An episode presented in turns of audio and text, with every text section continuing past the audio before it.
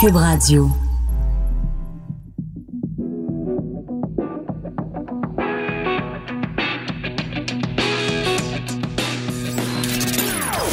Des opinions bien à elle. Sophie Durocher. Son franc-parler ne laisse personne indifférent. On n'est pas obligé d'être d'accord. Bonjour tout le monde, c'est Sophie Durocher, très contente de vous retrouver. On est aujourd'hui le jeudi 17 octobre 2019. Et le 17 octobre, c'est la journée de quoi? Vous savez qu'il y a des journées internationales, des journées euh, mondiales de différentes thématiques. Aujourd'hui, 17 octobre, c'est la journée mondiale du don d'organes et de la greffe. Et c'est un drôle de hasard parce que ces jours-ci, euh, le don d'organes et la greffe sont au cœur des préoccupations politiques depuis qu'on a appris la fermeture vendredi dernier du centre de prélèvement d'organes de l'hôpital Sacré-Cœur. Écoutez, ça soulève la colère, entre autres, euh, parmi les députés libéraux. Et j'ai justement au bout de la ligne docteur Gaétan Barrette, qui est député de Lapinière et qui est aussi porte-parole de l'opposition officielle en matière de transport et conseil du Trésor. Mais bien sûr, ancien ministre de la Santé. Monsieur Barrette, bonjour. Bonjour. Monsieur Barrette, c'est assez ironique qu'aujourd'hui ce soit la journée mondiale du don d'organes et de la greffe et que ce sujet-là soit au cœur des préoccupations. Je veux juste lire euh, un tweet que vous avez euh, écrit, vous êtes assez actif sur les médias sociaux, il y a à peu près une heure. Vous avez écrit ceci, lisez bien, je défie, puis le mot défi est écrit en lettres majuscules, je défie la ministre McCann de faire la démonstration aujourd'hui qu'un intensiviste à Sacré-Cœur, dans le cadre du centre de prélèvement d'organes, gagne trois fois plus qu'ailleurs pour la même chose. Média, quand vous aurez une réponse précise, appelez-moi vite. Ben, c'est ça qu'on a fait, docteur Barrette, on vous a appelé.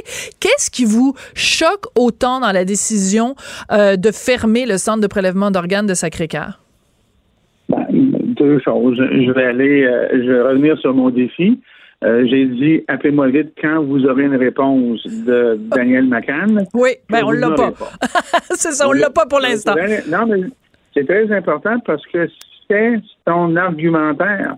La raison pour laquelle elle va faire en sorte que des gens ne seront pas greffés au Québec, c'est parce qu'elle ferme le centre de prélèvement d'organes à Sacré-Cœur et elle le ferme sur la base de ce qu'elle dit.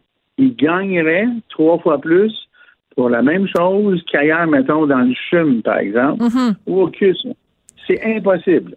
Alors, j'ai négocié ces tarifs-là, là. C'est impossible. C'est juste impossible. Je vais le répéter 50 fois et l'épeler à l'envers, si vous le voulez. C'est impossible. D'accord. Elle affirme ça, elle dit que c'est la raison pour laquelle elle ferme le CPO, qu'elle le démontre, et après, on rira. Monsieur Barrette, êtes-vous en train de dire que la ministre McCann ment à la population? Je dis qu'elle ne connaît pas son dossier. Je dis qu'elle se fait embarquer par des gens.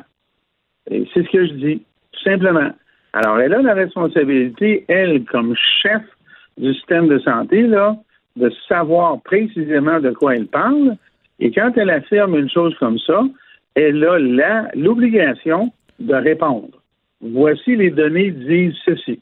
Je vous dis juste, moi, que c'est impossible. D'accord. Vous dites que c'est impossible.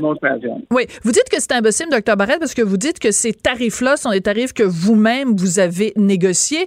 Pourquoi vous les sortez pas les chiffres si vous les avez et que vous pouvez prouver que Madame McCann ces chiffres à elle sont pas bons? Pourquoi vous les rendez pas publics? Un instant, là. J'ai aucun problème avec ça. Ces chiffres-là, ils sont publics. Allez dans le livre de la RAMQ, vous allez les trouver. Alors, qu'elle fasse sa démonstration, là, c'est pas à moi d'aller défaire son argument. Elle lance un chiffre. Elle doit en faire la démonstration. Mesdames et messieurs, je vous ai dit que les médecins gagnaient trois fois plus et je vais vous donner les exemples et les statistiques qui le prouvent. Alors moi, je veux là, faire la démonstration qu'elle ne connaît pas son dossier. Bon, vous l'accusez. Moi, là, Ouais. ça, là. Vous l'accusez d'incompétence? Je l'accuse de ne pas connaître son dossier à fond. Alors aujourd'hui, là, euh, euh, euh, l'avez-vous appelé? Avez-vous essayé d'appeler à son bureau? Ben, mes collègues, euh, évidemment, au journal, euh, euh, suivent ce dossier-là de près parce que, au final, au-delà des chicanes de un tel est payé plus qu'un autre, au-delà des guerres d'ego entre médecins, la population, les gens qui nous écoutent, là, c'est pas ça qu'ils veulent savoir, qu'un tel est payé tant puis il est payé plus que l'autre. Ce qu'on veut savoir comme citoyen et citoyenne québécois, c'est comment on peut s'assurer qu'au Québec, quand quelqu'un meurt, quand quelqu'un décède, que le maximum d'organes puisse être et qu'il soit transplanté le plus vite possible dans le respect des familles qui sont en deuil. C'est ça qu'on veut savoir au Québec. Et voilà. Et c'est la raison pour laquelle elle ne doit pas fermer le, le, centre de prélèvement d'organes à Sacré-Cœur. Je vous explique comment ça marche, la greffe. Il, y a deux, il y a deux obstacles pour la greffe. quand une personne arrive en mort cérébrale, tout le monde est triste et c'est normal. Il n'y a personne qui s'attend à ça un beau matin d'apprendre euh, au téléphone, venez à l'hôpital, votre mari a eu un accident mhm. et là vous arrivez à l'hôpital et vous apprenez qu'il est en mort cérébrale. Et à ce moment-là, là, on appelle ça le moment de l'identification. Quelqu'un doit aller voir la famille qui est éplorée, et on comprend, mhm. dans un moment hyper difficile, et lui dire Madame, votre mari, il pourrait être un donneur, est-ce que vous acceptez? Moi, j'ai vécu ça dans ma vie, là. C'était un moment très difficile. Bien sûr. Vécu comme médecin. Alors, c'est pas évident ce moment-là, donc il faut faire des efforts là. Ça, ça s'appelle les médecins coordonnateurs, ça existe. Ensuite, quand le patient euh, est identifié comme étant un donneur potentiel et que la famille a accepté, euh, la famille l'approche, mais là, le patient, il doit être prélevé. Maintenant, le patient, là, idéalement, là, il va être transféré ailleurs. Si on peut faire le prélèvement sur place, tant mieux. Mais si on ne peut pas, on doit le transférer où ça se fait. Et là, c'est le bâton de pèlerin on doit appeler un hôpital. voilà. Mais on comprend, on comprend bien ça, docteur Barrette. On comprend le principe. attendez, laissez-moi finir. Vous ne me laissez pas dire la chose la plus importante. Allez-y, allez-y, allez-y. La, plus importante, c'est que Sacré-Cœur, le centre de prélèvement, est un receveur universel. Ce qui a été mis en place, c'est que jamais on va dire non. Toujours mhm. dans l'heure, le patient va être transféré et toujours il y aura des prélèvements. Alors, écoutez bien ce que je vais vous dire là cette année-là, en 2019, je l'ai dit sur les ondes d'une autre radio, il y a cinq patients qui se sont fait refuser par le CUSM ou le CHUM. Cinq. Il y a un potentiel de 11 greffons par patient. C'est-à-dire qu'il y a un potentiel de 55 mhm. dons d'organes qui ont été refusés par le CHUM et le CUSM faute de ressources disponibles. C'est où ce qu'ils sont allés, ces cinq patients-là? Au CPO? Ben, c'est ça. Ils sont allés au CPO. Alors, quand vous me dites que la population va entendre, ben, c'est ça qu'elle va entendre. Elle va entendre qu'en toute circonstance, il y aura quelqu'un de disponible pour faire le prélèvement et donner un greffon à un patient qui l'attend et chez qui la vie va être changée. Et elle décide de fermer ce centre-là parce que, selon elle, sans démonstration, ça coûterait trop cher. Hey, écoutez-moi bien, là. À un moment donné, là, on est-tu là pour des patients ou on est là pour 1,5 milliard, millions sur un budget de 42, 40 milliards de dollars? Oui, parce que. En plus, en plus, le trois fois plus, c'est pas vrai. Alors, quelle en fait cette démonstration? D'accord. Parce que hier, vous avez, avec euh, vos collègues libéraux, André Fortin, Marois Risquet et Christine Saint-Pierre, vous avez signé une lettre ouverte qui a été euh, publiée sur le site euh, du journal et qui s'intitulait Prélèvement d'organes quand décision et compassion ne riment plus ensemble. Et là-dedans, vous dites, ben évidemment, il faut améliorer le système. Par contre, en même temps, dans le journal, je lis sous la plume de mon collègue François Cormier que quand on fait le bilan finalement de la dernière année d'opération du CPO, donc mettons 2018, qu'il y a seulement 34 euh, donneurs, des prélèvements qui ont été faits seulement sur 34 donneurs en 2018, ce qui se compare à peu près, mettons au CHUM, on en a fait sur 37 donneurs. Alors, est-ce que il n'y a pas moyen aussi d'améliorer la façon dont les prélèvements d'organes sont faits à Sacré-Cœur? Et pourquoi c'est pas assez arrivé, ça, madame? Du Rocher, je vais vous l'expliquer, moi. Oui. Québec, au fil des années, ont décidé d'assécher Sacré-Cœur. Sacré-Cœur, là, quand ils ont été mis en place, ils recevaient tout le monde du sud du Québec. Il y a des corridors de service. Admettons que vous êtes à Saint-Jean, si vous avez un patient en mort cérébrale suite à un accident, vous appelez Transplant Québec. Transplant Québec, selon une grille d'analyse, va dire OK, on peut le transférer. Et on va vous dire, vous, vous êtes dans le territoire du CHUM, Mhm. Ou vous êtes dans le territoire de Sacré-Cœur. Ben, le Sacré-Cœur, là, au début, quand il a été mis en place, c'était tout le monde qui pouvait envoyer là. Aujourd'hui, on leur a abaissé leur bassin de desserte à 800 000 personnes et le CHUM, on l'a augmenté à 1,2 million. Alors, dites-moi là si c'est normal que ce centre-là ait un bassin de desserte inférieur au CHUM.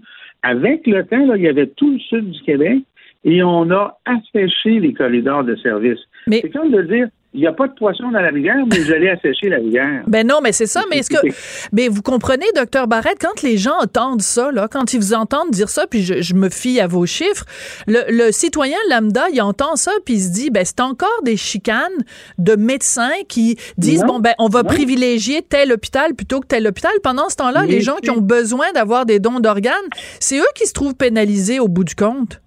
Madame Durocher, vous ne m'entendez pas. On a mis en place. Ben je vais dans le même sens que vous, pourtant. Je vais exactement Ah, ben, dans le même sens que vous, Ben, parce qu'on a tous les deux le On l'a tous Mais les alors, deux, la, c'est- la, la préoccupation qu'on a, vous et moi, c'est les patients, les droits des patients et la, compassion pour les patients. Donc, moi, ce que je déplore, c'est le fait justement qu'on assèche Sacré-Cœur. On dit la même Ah, chose, ben, vous et moi, docteur Barrette. Je, je- je vous avais mal compris, je m'excuse. OK, parfait. Mais C'est exact- c'est exactement ça qu'ils font. Alors, on avait mis en place une structure parce qu'il y avait des problèmes.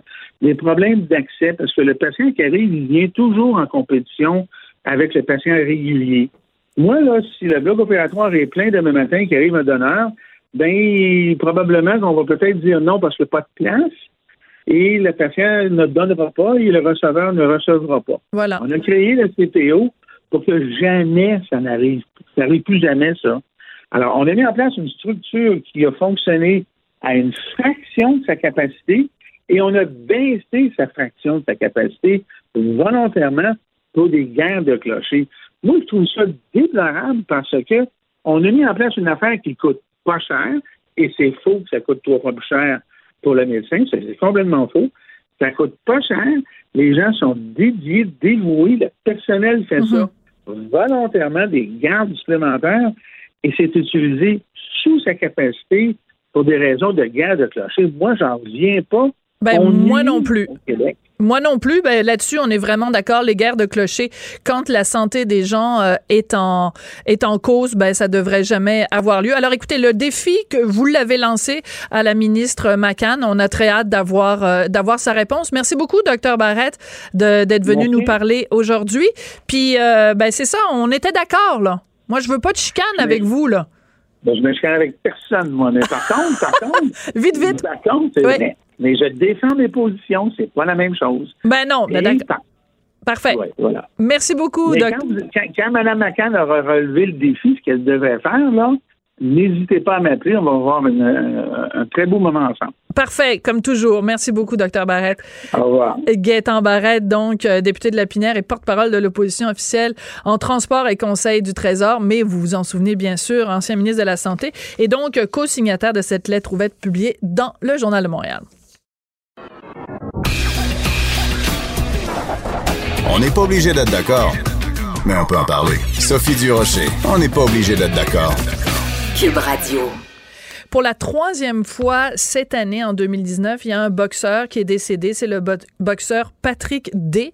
Et Jean Pascal, notre champion Jean Pascal, euh, sur euh, Twitter euh, aujourd'hui a présenté bien sûr euh, ses condoléances à la famille et aux proches et avec un message très émouvant. Alors je voulais parler à Jean Pascal de ce que ça représente quand on est boxeur et qu'on voit un de nos collègues tomber au combat, tomber sur le ring. Alors Jean Pascal est au bout de la ligne. Bonjour Jean. Salut Sophie, ça va bien? Ben moi ça va bien, mais toi je sens que quand euh, un des tiens, parce qu'en fait vous êtes une grande famille, là c'est peut-être un cliché, mais je pense que c'est vrai, euh, quand un membre de cette famille de boxeurs tombe sur le ring, comme c'est arrivé pour Patrick Day, je pense que c'est difficile pour tous ceux qui font ce métier-là, ce sport-là. Certainement. euh, c'est une journée triste aujourd'hui. Hier, moi, sais, je compare souvent les boxeurs un peu aux, aux soldats. Parce que Hmm. les soldats, ils s'en vont à la guerre, ils savent pas qu'est-ce qui va arriver, puis ils savent jamais s'ils vont revenir euh, au pays. C'est la même chose pour les boxeurs. À chaque fois qu'on embarque sur une arène de boxe, on sait jamais qu'est-ce qui va se passer, puis on, puis on sait jamais si on va revenir du combat. Alors, euh, ce parallèle que je fais souvent, euh, les soldats et les boxeurs, comme euh, mercredi, on a eu un boxeur qui est tombé au combat, malheureusement. C'est sûr que ça l'attriste euh, toute la communauté de boxe euh, mondiale. Euh, c'est sûr que présentement, euh, il va encore faire certains changements parce que ça fait trois boxeurs euh, en Ouais. peu de temps, en moins de trois mois, six mois, je crois. Alors, c'est vraiment, vraiment très, très triste. Mais qu'est-ce que je veux dire aux gens? C'est que le problème, d'après moi, je crois pas que c'est le sport. Je crois plutôt que c'est un manque d'éducation de la part euh, de certains, de certains entraîneurs, d'un manque d'éducation de la part même des boxeurs, je crois aussi, parce que euh, je pense que c'est pas juste les coups portés à la tête qui causent euh, les faits, c'est c'est souvent une combinaison de coups portés, mais aussi peut-être euh, d'une mauvaise diète. Alors, Ah oui. C'est pour ça que je prends beaucoup l'éducation avant tout dans le sport. D'accord. Mais ça me surprend quand même que tu dises ça, Jean, parce que c'est quand même un métier dangereux. Là, tu dis, ben finalement, c'est peut-être pas simplement parce qu'il y a eu des coups à la tête, c'est que euh, euh, ces boxeurs-là ont peut-être une mauvaise diète. Qu'est-ce qu'il aurait fallu qu'ils mangent pour pas manger une volée? Non, c'est pas ça. C'est que, c'est que souvent, c'est la, déshydratation, la déshydratation, euh, le manque d'eau dans le corps, euh, surtout le manque d'eau au cerveau, c'est le liquide cervical. Parce que quand on se déshydrate à la dernière minute, euh, on perd pas vraiment du gras, on perd de l'eau. On perd de l'eau partout dans le cerveau, euh, partout dans le corps et même dans le cerveau. On perd notre liquide cervical qui nous permet justement d'absorber les coups euh, au cerveau. Alors quand on a c'est quand on a plus, c'est le liquide cervical, le coup, c'est le cerveau directement sur la paroi du cerveau et c'est là que fait les gros dommages. D'accord. Alors, tu le sais, Jean, parce que tu es venu souper à la maison. On a fait une balado euh, Devine qui vient souper ensemble. Donc, tu es venu souper à la maison. Tu sais que moi, je connais très, très, très peu la boxe. Euh, et tu un peu mon professeur de boxe. Alors, explique-nous pourquoi, justement, dans les heures ou dans les jours avant un match, les boxeurs se déshydratent. Pourquoi ils font ça? Euh, ben, avant de dire que ça, je voulais dire que premièrement, tu es une très bonne cuisinière. Merci pour l'invitation. C'est un très bon. T'es gentil. Et euh, deuxièmement, pour répondre à ta question, c'est que souvent, les boxeurs euh, attendent souvent à la dernière minute pour commencer à faire leur diète. Alors, euh, c'est quand on commence à la dernière minute euh, pour faire notre diète, c'est là qu'on va établir chaudement, euh, qu'on va perdre beaucoup d'eau au lieu du gras dans le corps. Moi, de mon côté, euh, c'est quand que je commence ma diète, je commence ma diète comme deux mois et demi Wow. avant mon combat pour faire ma diète tranquillement. Et là, c'est vraiment le gras que je perds et je vais moins me déshydrater. Mais c'est sûr que si tu commences ta diète deux semaines avant ton combat, c'est sûr que c'est pas le gras que tu vas perdre, c'est seulement de l'eau. Et ensuite, tu peux reprendre, mais c'est vraiment l'eau et c'est ça qui est néfaste pour le cerveau et pour le corps. D'accord. Mais je me rappelle aussi quand tu es venu euh, souper à la maison, on avait parlé de ça, de la, de la, de la peur, enfin des dangers inhérents à ce, à ce métier-là, à ce sport-là, d'être, euh, d'être euh, boxeur. Et tu nous avais dit, moi je t'avais demandé, bon, ta mère, elle doit capoter, des fois, elle doit avoir peur pour toi. Et tu m'avais raconté, donc, tu avais dit à ta mère, ben c'est pas parce que une de tes amies a un accident de voiture qu'il faut que tu arrêtes de prendre le volant. Est-ce que tu redirais la même chose aujourd'hui? Toi, le fait qu'il y ait trois euh, collègues boxeurs morts cette année, ça veut dire que la prochaine fois que tu vas monter sur le ring, tu n'auras pas plus peur que tu as peur d'habitude? Allô, Jean? Ah, zut, on a perdu Jean-Pascal. Il a été mis KO euh, technique par la compagnie de téléphone. Allô, Jean? Bon, on a perdu pour l'instant, en tout cas, Jean-Pascal. C'est vraiment dommage. On va essayer, écoutez, euh, c'est des, des, choses qui arrivent. Hein. Vous savez, en plus, avec toute la pluie qu'il y a en ce moment, le vent, c'est possible aussi que les lignes téléphoniques soient plus euh, difficiles, plus fragiles que d'habitude. Alors, je vois ma collègue euh, Maude qui est en train euh, d'essayer de rejoindre euh, Jean-Pascal. Alors, euh, ben écoutez, on va aller, on va aller prendre une petite pause publicitaire et au retour, peut-être Jean-Pascal ou pas, parce que je voulais évidemment qu'il réagisse à à la mort du boxeur Patrick Day, qui est décédé donc après avoir subi un chaos. Alors, on prend une petite pause et puis après la pause, peut-être, Jean-Pascal, on va voir. On n'est pas obligé d'être d'accord. Joignez-vous à la discussion. Appelez ou textez. 187 Cube Radio. 1877 827 2346.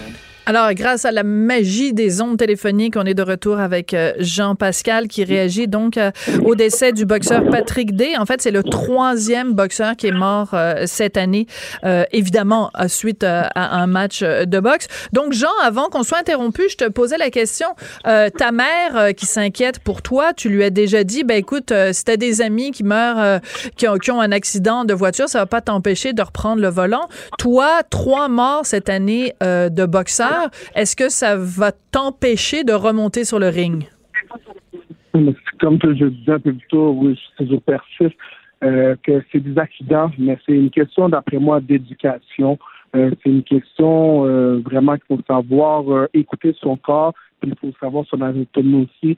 je crois que si les boxeurs, les entraîneurs ont, ont, éducation sur les conséquences d'une mauvaise diète, ça pourra pour régler beaucoup de problèmes. Alors, euh, moi, je crois encore euh, encore à l'éducation de la boxe. Et aussi, si vous regardez ça, euh, ça, ça arrive souvent, le plus souvent, dans les petits poids. C'est très rare ah. qu'on voit ces choses arriver là dans les heavyweights, dans les mélos. c'est vraiment dans les featherweight, dans les poids plumes, dans les petits poids, à partir de 140, 154 et moins, que ces malheureux accidents-là arrivent.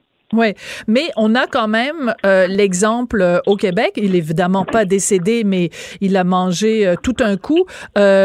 Adonis Stevenson.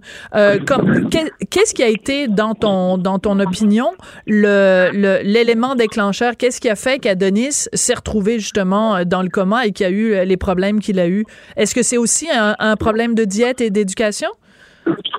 C'est là qu'on voit comment que Adonis Stevenson est un miraculé. Il, a, il a été vraiment chanceux. Euh, il avait Dieu à ses côtés. Et euh, vraiment, là, c'est tout un miracle. Il doit être vraiment content et surtout profiter de sa vie présentement à 100%. Euh, parce qu'on on, a eu beaucoup de décès. Mais sur le côté d'Adonis Stevenson, c'est difficile à expliquer parce que je ne suis pas médecin.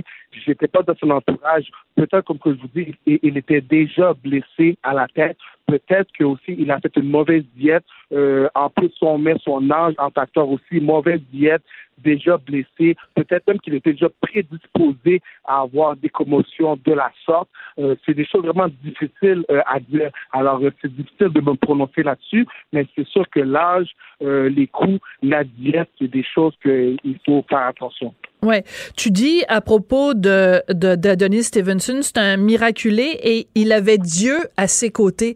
Est-ce que c'est ça que ça prend pour euh, pour euh, euh, monter sur un ring et s'en sortir? Il faut être très croyant, avoir la foi, puis faire un, un, un je vous salue Marie et un Notre Père avant de monter sur le ring? Euh, pas nécessairement seulement quand on commence sur le ring. Je crois que c'est important de croire en Dieu. Je crois que c'est important d'avoir la foi euh, parce que nous avons un tout-puissant euh, en haut et c'est lui qui dicte, malgré qu'on pense que c'est nous qui dicte les choses, c'est lui qui dicte toutes les choses. donc, donc c'est important d'avoir la foi, de croire en Dieu.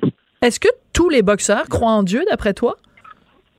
Euh, je ne crois pas. Je ne crois pas comme euh, comme c'est pas tout le monde dans la population générale qui croit en Dieu.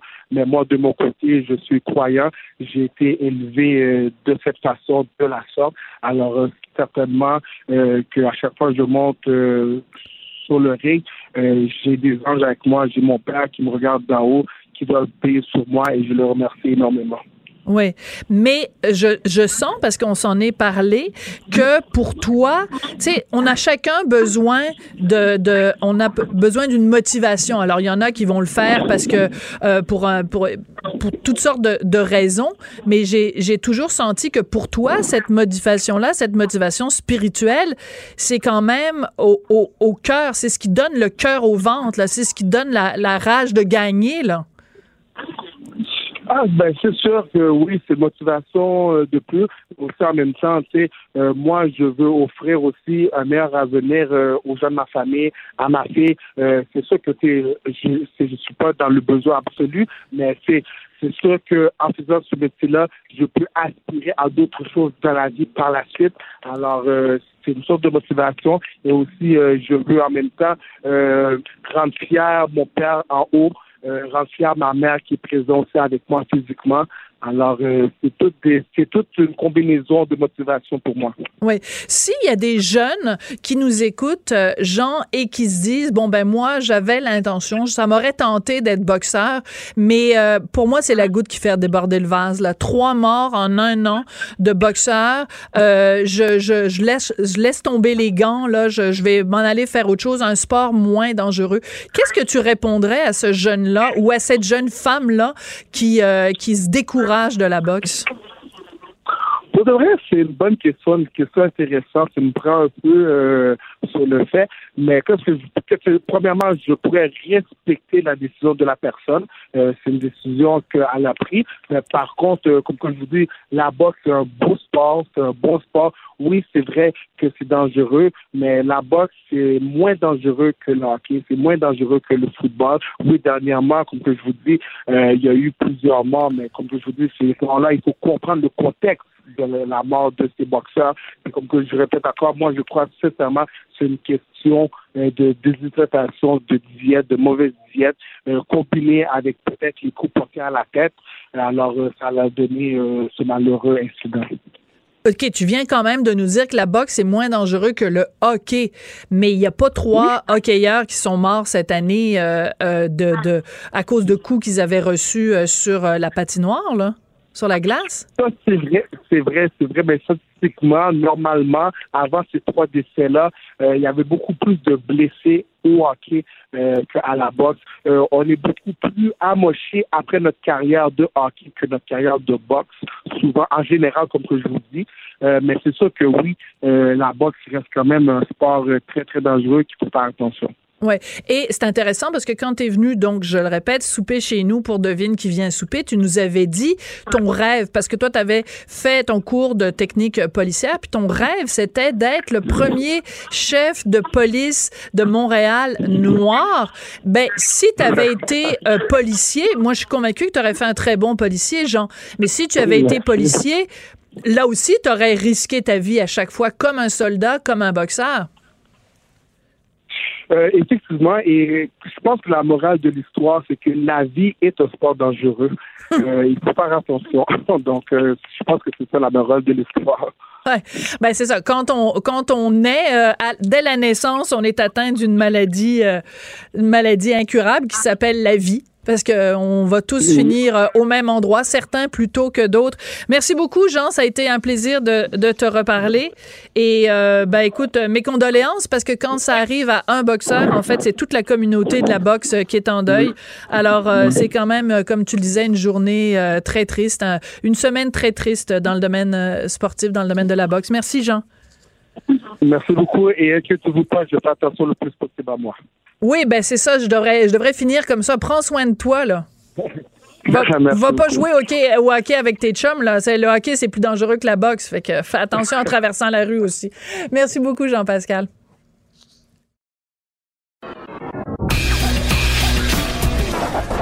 On n'est pas obligé d'être d'accord, mais on peut en parler. Sophie Durocher, on n'est pas obligé d'être d'accord. Cube Radio.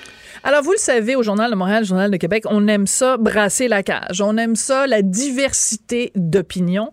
Et la semaine dernière, euh, donc, euh, Madeleine Pilote avait publié, euh, Madeleine Pilote Côté a publié un texte qui a beaucoup fait réagir. Ça s'intitulait À l'école de Gustave. Et ça commençait comme suit. mon cher neveu, l'an prochain, tu commenceras la maternelle. Tu sais quoi, mon beau Gustave? Je souhaite que tu aies une enseignante voilée.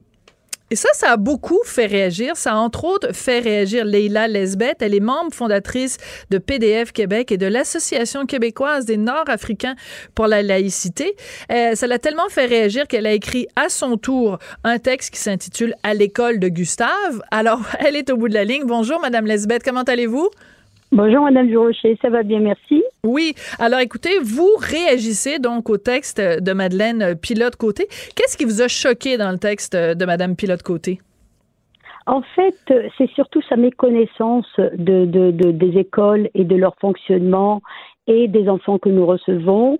Euh, J'emploie le mot enfant parce que je n'aime pas le mot clientèle. Mhm. Euh, et aussi, euh, ce qui m'a fait réagir, en fait, euh, c'est son, son non-objectivité elle n'est pas objective. Et ça, euh, quand on parle d'éducation, quand on parle d'enfants, il y a une certaine objectivité qu'il faut garder et surtout une honnêteté intellectuelle. Alors, quand on parle de, de, du voile, de la femme voilée, moi j'aurais, pourquoi est-ce qu'elle n'a pas parlé aussi des sœurs qui portent les chapeaux à cornette ou bien leur petit foulard blanc ou le petit foulard gris euh, ça, ça dépend de, des différentes églises. Là, oui, j'aurais apprécié. Et puis, il y a autre chose aussi quand elle dit ce qu'il y a derrière le voile. Il n'y a pas que le sourire, il n'y a pas que la, euh, que la gentillesse, ça existe aussi. Mais mhm. il y a aussi de grandes souffrances qu'elle n'a pas nommées ce voile, vous savez, euh, on fait l'éloge du voile en Occident. On ne fait pas l'éloge du voile dans les pays musulmans. On ne fait pas l'éloge du voile dans les pays où l'islam est religion d'État. Et aujourd'hui, ce n'est même pas l'islam, c'est l'islamisme qui gruge la planète. Donc c'est ça qui m'a fait réagir et je suis dans ce milieu. Et la diversité dont elle parle, elle existe. Et quand on compare, parce que c'est tel qu'il le nomme ainsi, ce bout de tissu qui est loin d'être neutre, elle oublie, elle le compare à l'homosexualité. Vous savez, nous avons dans les écoles des, des, des homosexuels et des lesbiennes. Mais qu'ils que, rentrent en classe ou que je rentre en classe, il n'y a aucune différence mhm. entre moi et mon collègue homosexuel ou ma collègue lesbienne. Tandis que si je porte un signe distinctif apparent qui fait que c'est moi qui choisis de me démarquer de l'autre, c'est moi qui le choisis. Je ne suis pas née avec. avec. Les diabétiques, vous savez, on a des enfants diabétiques. Tout ce que je décris, Madame mhm. Sophie, dans, dans, le texte, nous le vivons tous les jours. Les crises d'épilepsie dont, dont je, je, parle, on les, on les vit. L'enfant qui ne peut pas marcher, qu'on est obligé d'accompagner au niveau des récréations, qui ne peut pas monter dans les modules, ça vous crève le cœur. Mhm. Oui, parce que c'est important. Vous pas le comparer à un voile. Ce n'est pas possible. C'est ça, parce que c'est important de le mentionner, Madame Lesbeth. La raison pour laquelle vous avez écrit cette lettre, c'est bon, toutes les raisons que j'ai nommées tout à l'heure. Vous êtes membre euh, fondatrice de PDF, qui est un regroupement féministe, l'Association québécoise et pour la laïcité. Mais d'abord et avant tout, vous êtes technicienne en éducation spécialisée. Donc, vous travaillez dans le milieu scolaire. Et dans son texte, Madeleine Pilote-Côté disait à, à son neveu bon, j'espère que tu vas avoir une enseignante voilée parce que comme ça ça va te montrer la diversité. Euh, par exemple tu vas être euh, de la même façon que tu vas être en contact avec des gens qui sont autistes ou homosexuels ou qui ont des, un handicap physique vous ce que vous répondez c'est c'est pas du tout la même chose parce qu'un voile on choisit de le porter ou pas alors que l'autisme l'homosexualité on peut pas comparer. C'est pas on est on est avec mais ça a fait aussi réagir euh, mes collègues parce que ah oui? euh, bah, ben, bien sûr il y, a, vous savez il y a des enseignants des enseignants homosexuels et lesbiennes dans pratiquement tous les, les établissements. Et ça a fait réagir surtout deux collègues avec qui j'ai travaillé et une qui a vu qui a eu un enfant justement qui est handicapé physique et l'autre qui est euh, qui, qui, qui été épileptique. Et nous avons vu ces enfants en crise. Vous savez, c'est très, c'est-à-dire, ce qui m'a le plus touché, c'est que elle n'a, elle n'a, mais alors, elle a une ignorance euh, euh, monumentale de ce, comment travaillent les enseignants, comment nous travaillons dans des écoles. Vous vous rendez compte quand un enfant est en pleine crise d'épilepsie et que la collègue, elle est là en train de faire son cours, je l'ai vu. Mm-hmm. Et qui, heureusement qu'aujourd'hui nous avons on a, les intercoms, euh, les interphones dans, dans les classes et qu'on appelle au secours et qu'il faut rassurer les élèves parce qu'ils ne savent pas ce que c'est qu'un épileptique. Même si on leur explique, même si on leur explique, parce que ça on le fait régulièrement chaque année, que les enfants sont différents, que ce n'est pas pour cela qu'ils ne sont pas les mêmes, qu'on les, les aime pas de la même façon, etc. Mhm. Et là, je vais dire à quelqu'un, euh, le voile, c'est, un handicap, c'est un accident, je, je, je ne sais pas. Je, et en fait, je crois qu'elle est complètement mêlée. Et cette façon, en fait, de réduire c'est ce que les collègues et moi avons aussi ressenti, c'est qu'en fait, elle a complètement mis de côté nos, nos, nos, nos comment dirais-je, euh, notre travail de tous les jours. C'est pas facile de travailler dans une école et Mhm. il y a la diversité. Nous recevons les enfants aujourd'hui de, de toute la planète. Absolument. Ce que nous leur apprenons, ce que nous leur apprenons justement, de respecter celui justement euh, qui, a une attelle, euh, celui euh, qui est autiste, celui qui a des problèmes d'élocution. Quand il commence à parler, les enfants ne doivent pas rire et ils doivent l'écouter. et Ils doivent avoir la patience de l'écouter, de lui poser des questions et de le considérer comme n'importe quel autre enfant. Autrement dit, cette éducation à la diversité, elle se fait déjà dans les écoles. Mais bien sûr. Mais donc, on n'a pas besoin de, euh, de- l'éducation à la diversité ne, ne doit pas nécessairement passer par euh, regarder votre étudiante est voilée. Ça aussi, c'est une différence. Puis en fait, je pense que bon, au-delà du voile, ce serait tout signe religieux. Euh, je pense que si, si, si- Tout à fait, c'est pour ça que je vous dis, mais, mais, mais elle n'a pas parlé de tout signe religieux. Elle a bien parlé d'une femme voilée. Oui, parce que j'imagine que, euh, enfin, je veux pas non plus présumer de ce que pense euh, de ce que pense Madeleine, mais c'est sûr moi, je, que je, je, je, je me base sur ce qu'elle a écrit, justement. Voilà. En fait, ce qu'elle a écrit, c'est, elle s'adresse à son neveu et elle dit, tu apprendras à voir derrière le voile, voir que sous ce bout de tissu, il y a un être humain avec qui tu évolueras, riras et apprendras. Et en fait, dans, ce texte, en fait, c'est une discussion, en fait, sur la loi 21, parce que c'est un argument qu'on entend très souvent euh, au sujet, justement, de, de la loi 21 qui demande aux enseignants, donc, de ne pas euh, porter de signes religieux pendant les heures de travail. Un argument qu'on entend souvent, c'est oui, mais euh, les gens qui portent des signes de religieux sont bien fins sont bien gentils, sont bien... Mais la discussion n'est pas là-dessus. Personne ne dit que quelqu'un qui porte une croix, un turban, une kippa n'est pas gentil. On ne remet pas en question les compétences. On dit simplement, pendant les heures de travail, ne le portez pas. C'est un peu ça l'essentiel le, le, l'essentiel du débat, en fait, sur la loi 21.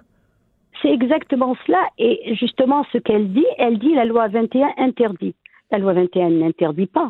La loi 21 met euh, un processus, met en place, comment dirais-je, des règles, des normes euh, qui vont régir justement le métier euh, d'enseignant. Pourquoi? Parce qu'on respecte la conscience de l'enfant. D'accord? Donc, elle n'interdit pas.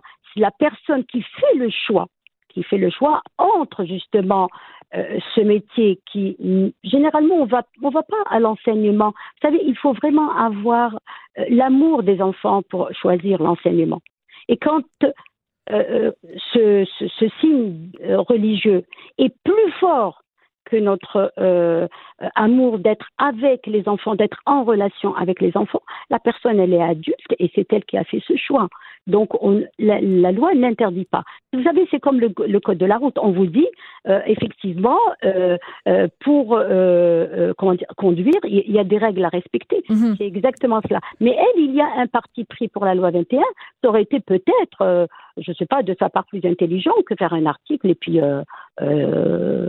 critiquer la loi 21. Ouais. Mais ne pas dire qu'il n'y a pas de diversité à l'école, parce que nous la vivons tous les jours, et, et ça me fait près de, de, de, de, 17 ans que je suis dans les établissements scolaires au Québec, et c'est ce que je vis continuellement. Oui. Madame Lesbeth, dans votre texte qui est publié donc dans le journal d'aujourd'hui, à l'école de Gustave, vous parlez du, euh, foulard euh, islamiste et vous dites euh, que c'est un symbole patriarcal et politico-religieux.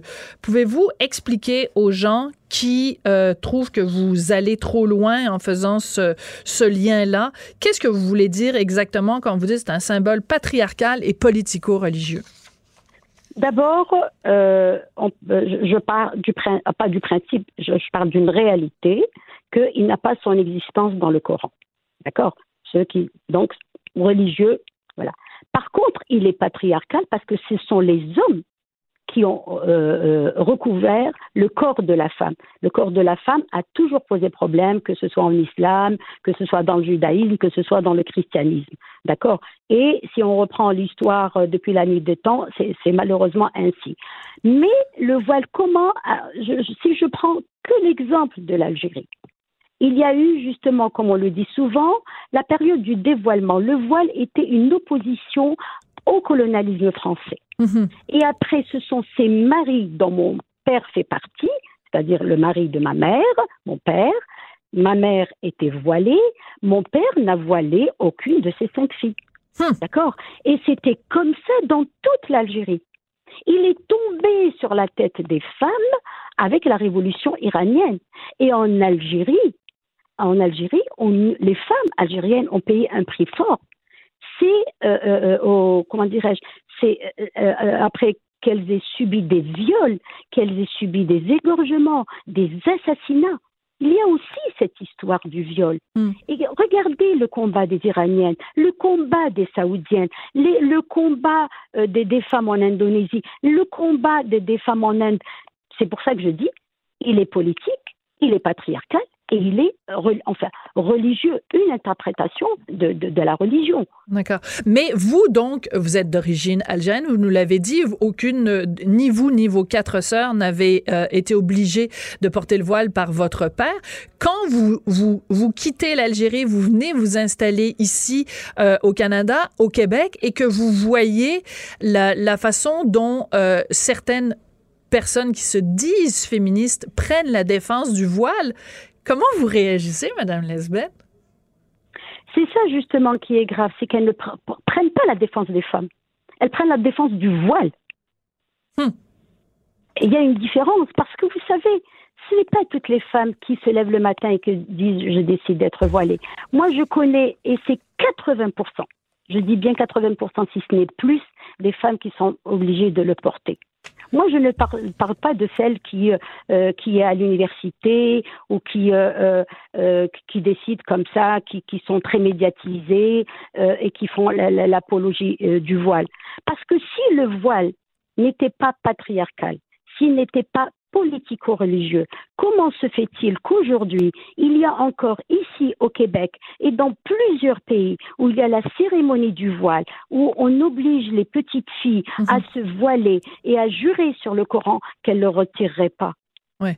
Et alors, les mêmes féministes qui euh, s'opposent à euh, au, au, euh, vous savez, ces, ces, ces concours là de Miss pour les toutes petites filles où les, le corps des petites filles est hyper sexualisé, euh, tout d'un coup, les mêmes féministes qui dénoncent ça, euh, on les entend pas dire un mot sur des cérémonies de voilement de petites filles du même âge. C'est bizarre, hein?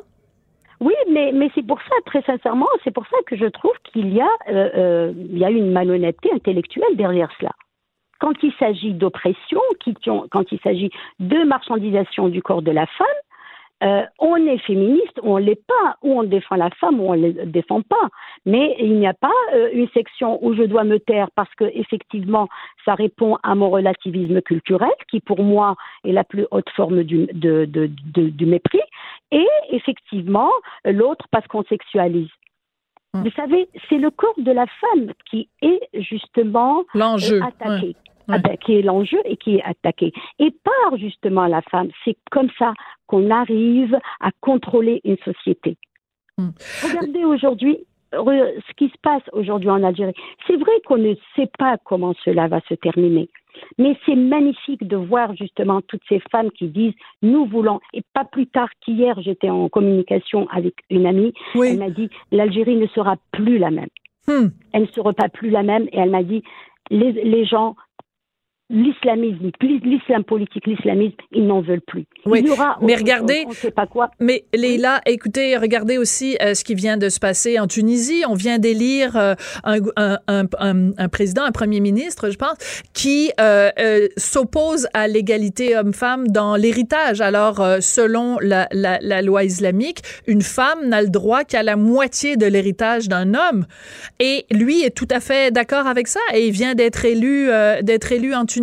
Donc, euh, c'est difficile de Oui, réconcilier ça avec l'égalité homme-femme, là. Exactement. Et, et c'est ça où je trouve qu'il y a une grande hypocrisie de sa part parce qu'en fait, il dit, il ne veut pas toucher à cela alors qu'il y a des réformateurs et des théologiens qui disent on peut lire le, texte au Coran et qui prouve par la nouvelle lecture qu'ils font, des hommes et des femmes, que ce n'est pas vrai que l'héritage peut être le même pour les, filles et, les garçons. Et là, il dit pas qu'il interdit. Il dit les gens n'ont qu'à faire ça de leur vivant. Hmm. En tout cas, ah oui, mais c'est un autre débat. On reparlera de la Tunisie euh, une autre fois. Oui, Leila Lesbeth, donc, euh, vous réagissiez avec votre texte publié aujourd'hui à l'école de Gustave à ce texte de Madeleine Pilote-Côté, donc, euh, qui souhaitait à son neveu d'avoir une enseignante voilée. Je pense que ça a en effet beaucoup fait réagir. Donc, Leila Lesbeth, membre fondatrice de PDF Québec et de l'Association québécoise des Nord-Africains pour la laïcité. Merci beaucoup d'avoir été avec nous aujourd'hui. Merci. Et qu'elle ne s'inquiète pas, Madame puis l'autre côté, la diversité, nous la vivons au quotidien. Mais vous savez, elle est quand même, euh, elle demande beaucoup d'abnégation de la part des enseignants. Et on salue d'ailleurs tous les, on salue tous les enseignants et enseignantes euh, qui nous écoutent. Et c'est vrai que c'est un, c'est, un métier très noble et, souvent, euh, trop souvent, malheureusement, dans l'ombre. Merci beaucoup, Leila Lesbeth. Et je les j'accompagne ces enfants et vous assure que ce n'est pas facile. Il faut beaucoup les aimer. Voilà. Merci beaucoup, Leila Lesbeth. Merci, au revoir. Merci à vous. Chroniqueuse et blogueuse au Journal de Montréal. Sophie Durocher. On n'est pas obligé d'être d'accord. On s'entend qu'être sans-abri, c'est être vulnérable et on peut pas se le cacher. Être une femme sans-abri, on est doublement vulnérable pour des raisons que j'ai pas besoin de vous expliquer ici. C'est assez évident. C'est pour ça que j'ai accueilli comme une excellente nouvelle le fait que l'arrondissement de Ville-Marie avait donné son feu vert à un projet pour qu'il y ait euh, plus de services aux femmes sans-abri. Euh, c'est piloté par l'organisme Chez Doris et justement on en parle avec Marina Boulos-Winton, qui est directrice générale de la Fondation du refuge pour femmes chez Doris. Bonjour, Madame Boulos-Winton. Madame Boulos-Winton? Oui. Oui, bonjour. C'est la journée des petits problèmes, euh, des problèmes de téléphone, mais je suis contente de vous avoir au bout de la ligne. Alors, expliquez-nous euh, euh, quelle est la bonne nouvelle que vous avez eue cette semaine pour votre organisme qui vient en aide aux femmes sans abri? Ben, euh, premièrement, chez Doris est un refuge de jour pour femmes en difficulté qui est situé dans le quartier du village Shaughnessy, euh, ou euh, plutôt dans le, le, le quartier du, du centre-ville, l'ouest du centre-ville de Montréal. Mm-hmm. Et euh, nous avons acheté un immeuble euh, l'année passée, euh, en octobre. Nous avons acheté en 2018 une une maison de ville, donc une résidence pour, avec l'espoir de la convertir en refuge de nuit pour femmes itinérantes. Donc, ça a pris à peu près quatre mois euh, après notre demande pour, euh, c'était une demande de changement de zonage. Donc, ça veut dire que la ville de Montréal a annoncé qu'ils ont accepté notre demande de changement de zonage. Donc, ça veut dire que maintenant, euh, nos demandes de permis euh, pour euh, faire de la construction et rénovation vont être acceptés parce que avant de faire cela, il faut avoir la, la, permission pour changer l'utilité de, de l'immeuble.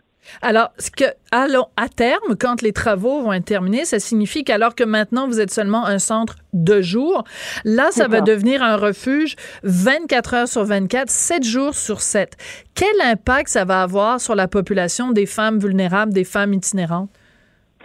Ben, ça va avoir un grand impact sur celles qui sont évidemment itinérantes ou qui ont besoin euh, un répit euh, dans la nuit.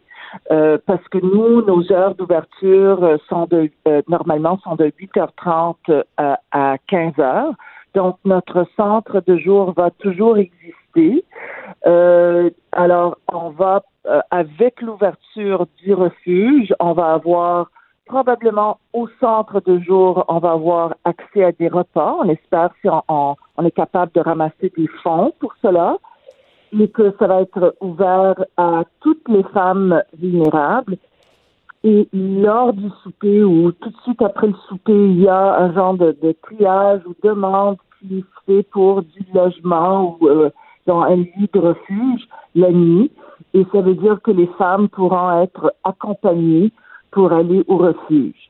Euh, et la raison pour laquelle on veut accompagner les femmes, c'est que nous sommes dans un quartier résidentiel. Mm-hmm. Et on veut pas avoir, on veut pas déranger aussi. Euh, tout le monde doit cohabiter ensemble. Et on veut pas déranger aussi les voisins avec des longues files d'attente de femmes qui, qui attendent pour un lit. D'accord. Mais alors, euh, on, la musique que vous entendez, c'est la musique de la fin, donc on va se quitter là-dessus. Donc, euh, bonne nouvelle pour chez Doris. Par contre, c'est seulement à partir de 2021 qu'on va pouvoir offrir euh, ces services-là. Et bien sûr, ben, j'aimerais vous recevoir une autre fois pour qu'on puisse parler justement de l'ampleur des besoins, parce que je pense qu'il va y avoir 22 lits, mais évidemment, on aurait besoin de beaucoup plus pour faire face à cette situation. Merci beaucoup, Madame Boulos-Winton. Merci. C'est comme ça que se termine. On n'est pas obligé d'être d'accord pour aujourd'hui aujourd'hui, 17 octobre. Je voudrais remercier Samuel Boulet-Grimard euh, à la mise en onde, Emmanuel Boutet à la Maude Boutet, pardon, qui nous a aidés euh, à la recherche. Merci beaucoup d'avoir été là. Puis on se retrouve demain à midi pour la dernière journée de la semaine. Au revoir. Pour écouter cette émission, rendez-vous sur cube.radio ou téléchargez notre application sur le Apple Store ou Google Play.